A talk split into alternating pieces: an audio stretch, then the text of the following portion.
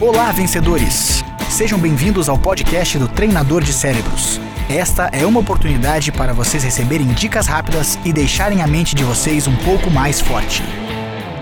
Nós vemos hoje a inteligência emocional como um sinal de pessoas de sucesso. Essas pessoas que conseguem atingir os seus objetivos sabem domar as suas inclinações emocionais para que elas possam pensar melhor e que elas possam ter um pouco mais de criatividade. O autoconhecimento, saber o que a gente sente no momento que nós estamos sentindo, transforma as nossas emoções em algo poderoso, porque nós conseguimos utilizar tudo aquilo que nós sabemos, todo o nosso potencial, para atingir os nossos objetivos.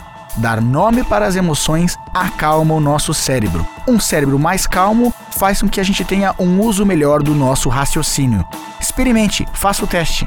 E se quiser saber um pouco mais, inscreva-se no canal youtube.com/barra treinador de cérebros. Lembre-se, você se transforma naquilo que pensa a maior parte do tempo. Boa sorte, sucesso e até a próxima!